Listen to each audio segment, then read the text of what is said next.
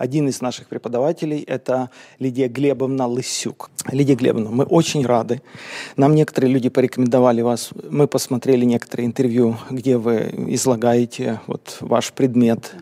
И э, мы поняли, что есть много вещей, которые христиане либо слабо понимают, либо они сознательно как-то дистанцируются от этих тем, боятся этих тем.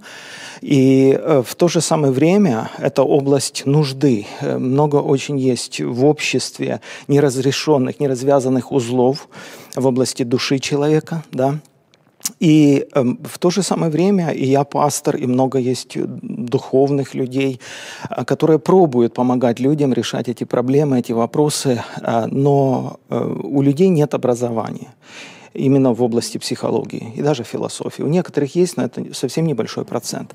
Потому э, в двух словах расскажите, пожалуйста, э, ваш карьерный путь, э, где вы учились, где вы преподавали, преподаете. Э, да. Я закончила Московский университет, факультет психологии. Там же я поступила в аспирантуру, защитила диссертацию. И после этого поехала преподавать в Брестский государственный университет. И мои любимые предметы – это психология развития.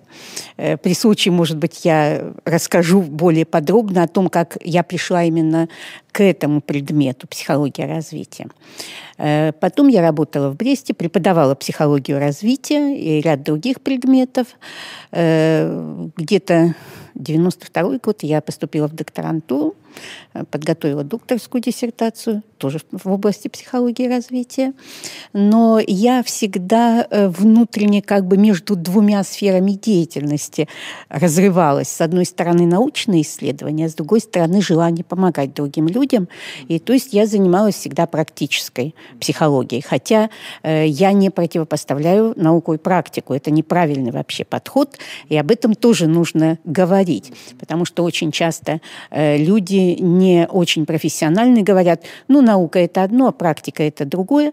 На самом деле, следуя словам Клайва Льюиса, наука и практика разделения – это ошибочно. Есть правда, которую мы с разных сторон познаем. Вот это очень важная позиция. То есть, получается, всю вашу сознательную жизнь вы э, занимались только вот в области психологии? Да, да, я занималась психологией вот с разных сторон. Э, какой-то период я больше научными исследованиями, в какой-то период больше практической работой занималась. Вы можете сказать, что это ваше призвание, вам это нравилось, вы это любили делать, это ваше? Я уверена на сто процентов, потому что э, даже вот тот путь, который я прошла, когда ко мне это пришло, я считаю, что вот это действительно открытие моего призвания, и я полагаю, верю даже, что это то призвание, которое во мне заложил Господь Бог. И вы это говорите а, даже о той части своей жизни, когда вы еще с Богом не встречались и, можно сказать, вы не уверовали еще. Вы все равно считаете, что вас вел Бог. Я на сто процентов уверена в этом. Э, ну, интервью не позволяет рассказать этот путь, но кому интересно, я потом могу рассказать об этом пути, о том, что действительно это водительство Божье в моей, в моей жизни. И поэтому психология, вот именно как профессия, как специальность, это вот то, что хочет Господь. Есть много для меня таких событий, которые действительно подтверждают. Бог меня вел и ведет в этом направлении. Лидия Глебовна, вот я как бы вот этой частью вот своего тела чувствую, как э, критика сыпется, как, mm-hmm. как большой процент верующих людей говорят, что психология, что это с Шевченком? Что это они задумали? Что это затеяли? Что, нечем заниматься? Если вот для нас, как для первоклассников, объяснить, что такое психология? Можете дать определение, вот, как говорится, на пальцах? Объясните нам. Э, ну, начну с того, что вообще душу человека создал Господь, так, так же, как и все остальное. Все, что создал Господь, создано по определенным законам. Мы изучаем законы физики, химии, биологии. Душа – это тоже не произвол и не хаос – это то, что создано Господом, и это наивысший уровень Его творения. И поэтому Бог хочет, чтобы, как все иные творения, точно так же и душу мы познавали. Познай самого себя, да, вникай в себя, В Библии об этом говорится. Но почему-то мы полагаем, что вникание в себя – это какая-то крамола для христианина. Странно, правда, да? И вот психология, она занимается изучением законов жизни человеческой души. Почему на мой взгляд, вернее, вот я как-то размышляла над этим, почему христиане так воинственно относятся к психологии. Скажу, потому что душа – это поле битвы Бога и дьявола. И чем меньше люди знают о том, как устроена и функционирует душа, тем радостнее дьявол – Потому что если человек не знает сам себя, не знает, как управлять собой, не знает, как защитить свою собственную душу от всяких посторонних влияний, то кому это на пользу, кому это на радость? Поэтому вот я считаю, что душа – это поле битвы, и психология – это форпост этой битвы. И поэтому христиане должны очень разумно и рассудительно подходить к познанию самих себя, к познанию души другого человека, законов поведения человека. Эм, спасибо, достаточно понятно, для меня понятно. Скажите, но разве Библия не дает э, исчерпывающие э, ответы на вопросы о душе человека? Мне кажется, это главный аргумент многих верующих людей, что разве недостаточно Библии, или разве Бог, там, патриархи, пророки, апостолы не владели пониманием или ну, знанием души человека? Разве они не объяснили э, все эти симптомы внутренние э, в священных писаниях? Почему нужно обращаться к светской науке? Я бы не говорила вообще светская наука. Вот мне кажется, что это неправильный тезис изначально. Есть наука как деятельность человека, направленная на познание творений Божьих. И наука-то зародилась, как известно, в монастырях начали э, заниматься наукой, научной деятельностью верующие люди, христиане начали заниматься. Поэтому наука – это то, что дано от Бога, это дано, дано желание, потребность и способность человека познавать, как Бог устроил мир. Второе, то, что касается того, что в Библии описано. В Библии заложены основы, принципы познания души человека. И, конечно же, верующий э, психолог, он опирается на эти принципы. Но, э, скажем так, почему тогда, если христиане полагают, что в Библии все заложено, почему у христиан не меньше разводов, э, трудностей в воспитании детей, или они плохо знают Библию, что, наверное, каждый христианин сразу у него бунт в душе, я хорошо знаю Библию. Или нужно продолжать дело Божье, я бы так сказала. Бог не может для всех ситуаций, для всех вообще деталей жизни души дать эту инструкцию. Ну и потом, это очень важно, чтобы человек учился познавать себя. Это не значит, что Бог дал нам готовую пищу, еще за нас разжевал и проглотил. Что же мы тогда будем делать? Я слышу, спасибо. Скажите, пожалуйста, вот э, когда вы пришли к вере в Бога, в каком это году было? Вот э, я скажу, когда я приняла крещение, 97 год, потому что э, мой процесс познания Бога, он, в общем-то, вот я так ощущаю, что он длился всю жизнь. Э, я, скажем так, Бог открылся для меня, когда со мной верующих не было. Это мои личные отношения, отношения с Богом. Э, и когда я уже жила с Богом, тогда у меня появилось желание искать церковь. Вот такое желание «хочу в церковь» протестантских церквей я не знала. Это что-то было такое, как Марс, Сатурн, Юпитер, да. Я ходила по православным, вот захожу, ну, чувствую, что не, не совпадают пазлы. В католическую не совпадают пазлы. Потом я пошла даже не в церковь моя студентка привела меня, говорит, вот есть такая группа молодых людей, они там вот песни поют, вообще разговаривают о, о разных жизненных вопросах. Это очень интересно. Вот пойдемте. Я и пошла с ней. Пошла, и мне там стало так хорошо. И я там осталась. Но я даже не знала, что это церковь представляете? И я туда ходила, ходила. Вот потом как-то, да, Бог прошептал, что вообще крещение нужно принять. Но, но в любом случае, я так полагаю, у вас был период жизни, когда, скажем, вы Библию не читали, то есть вы не, не были знакомы с христианским мировоззрением. Потом наступил момент, когда вы открыли Библию. И, разумеется, вы там обнаружили тексты Писаний и у Соломона, и у Христа, и у Павла, апостола. Да? А скажите, что совпало? С вашими представлениями о душе, с вашими знаниями, э, опытами, и что не совпало? Вот вы знаете, наверное, это даже сложный вопрос для меня. Объясню почему. Потому что я всю свою жизнь как бы вот искала эти ответы, да, или познавала, как душа человека устроена, что есть человек. Э, интуитивно, наверное, я как бы понимала, что человек не от обезьяны произошел. Хотя, конечно же, я училась в те времена, когда он явно оттуда происходил, да. Вот. Э, я особо, может, не задумывалась даже над этим. Э, и когда я стала читать Священное Писание, у меня не возникало вообще никаких противоречий с моим внутренним ощущением. Да?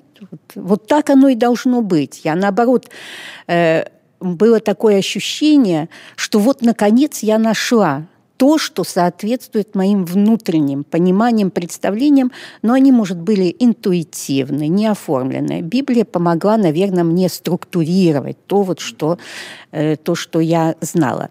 И наступил такой период, когда я вот так, так погрузилась в Библию, вот честно скажу, что э, внутренний конфликт между моим профессиональным знанием и библейским возник, но это не конфликт скорее знания, а конфликт того, что я должна делать. У меня, либо я в церковь должна уйти, либо я все-таки должна преподавать психологию. И были такие моменты, когда я не могла читать эти психологические тексты, потому что в Библии мне казалось это все просто ясно, а в психологические тексты ты читаешь, они какие-то абстрактные порой, нежизненные порой, да? Вот. Но поскольку я понимала, что мое это призвание – это скорее нести Слово Божье за пределами церкви, в рамках того, что мне дал Господь. И я приняла, да, вот такое решение внутреннее после такой борьбы, что я буду работать вот именно в сфере психологии, помогать, преподавать, но с этим моим уже определившимся мировоззрением, я бы так сказала. Я понял. Лидия Глебовна, но все равно мы вынуждены признать, что психологи и известные имена – это были люди и атеисты в том числе, и явно отрицали Бога. Если брать того же Ницше, э, есть, ну, как философа. И если, а, учитывая тот факт, когда развивалась психология, это эпоха Возрождения, большие э, перевороты в Европе происходят, а человек становится в центре внимания, психология пересекается с философией, с внутренним взглядом на человека. Когда-то он был никем, там, X век, XII, да, и здесь он из червя становится богом человек, я имею в виду, да, э, вот развивается такой культ человека. А, и э, разве нет явных противоречий, к каким заключениям приходили психологи-атеисты и конкретно Библия приходит? Разве этих противоречий не существует? Возьмите того же Платона, кажется, он сказал, там, человек мерила, начало мерила всех вещей, да, на самом деле это же не так, все-таки Бог Э, есть источник мерила, он определяет добро, зло, не человек. Вы же посмотрите, что сейчас творится в постмодернистском обществе. Давайте все-таки разведем предмет философии. Вы говорите сейчас о философии. И предмет психологии. Естественно, каждый психолог, э, осознанно или нет, он исповедует определенную концепцию человека. То, что вы говорите, это философские концепции человека. Психология как наука появилась в конце XIX века, и она начиналась с экспериментального изучения психических процессов. Память, мышление – вот то, что как Бог-то ведь нам дал, и память, мышление, все психические процессы, как они функционируют, как человек запоминает, правда, как он мыслит. И само изучение этих процессов, оно, ну, скажем так, мало связано с концепцией человека, да? Неважно, атеист или верующий человек, мышление у всех функционирует по тем же самым законам, их нужно познавать. Точно так же, как законы физики, закон тяготения. Поэтому вот здесь я бы э, все-таки определила, психология – это наука, это наука, которая направлена на познание того, как устроена, развивается, функционирует душа человека. И это мало связано вот с этими концепциями. Другая сторона. Есть э, психологическая практика, психотерапия. Вот там, конечно, это опять же поле борьбы. Один американский профессор э, сказал, что современная психотерапия начинает занимать место религии. И я с этим согласна. Вот глядя на то, как подходят к этому непрофессиональные, малопрофессиональные люди, для них психотерапия действительно становится вот некоторым идолом. Есть люди, которые годами ходят на психотерапию, они повышают какие-то свои уровни. То есть такая, знаете, пирамида МММ. И я говорю, это не профессионально. Профессиональная психолог, он четко, во-первых, определяет свою концепцию человека, психотерапевт. У меня есть замечательные вот друзья в Германии, есть хорошая клиника христианская Хоемарк. Четко определяют свое мировоззрение и используют те знания и те методы, которые открыты в научной психологии для того, чтобы оказывать помощь людям. Но в этой сфере очень много действительно злоупотреблений от непрофессионализма, потому что туда начинают идти люди, которые пытаются решить свои проблемы или решить свои проблемы за счет других людей. Вот. И вот об этом нужно говорить, с тем, чтобы э, христианские консультанты, душепопечители не впали вот в этот грех да, непрофессионализма. Здесь очень четко нужно обозначать свою концепцию человека. Все испытывайте, хорошего держитесь. Это вот тот принцип, который должен сопровождать. И э, я хотела бы поговорить о законах развития человеческой души в разные возрастные периоды, потому что ясно, что в каждый возраст, э, в каждом возрасте появляются уникальные возможности для того, чтобы открыть потенциал души человека, ребенка. Если эти возможности не используются, э, мы потом встречаемся с трудностями развития и воспитания детей на последующих этапах. И я думаю, что в принципе каждый человек, который разумно подходит к воспитанию детей, должен знать, в каком возрасте что должно появиться и как способствовать тому, чтобы оно появилось, и, соответственно, обращать внимание на то, что мешает развитию души человека. Ну, простите, как бы вы напросились на последний вопрос, наверное. То есть получается, что вы говорите о детстве. Насколько это взаимосвязано со взрослой жизнь, жизнью человека? Неужели детство может настолько сильно влиять на то, как сложится жизнь?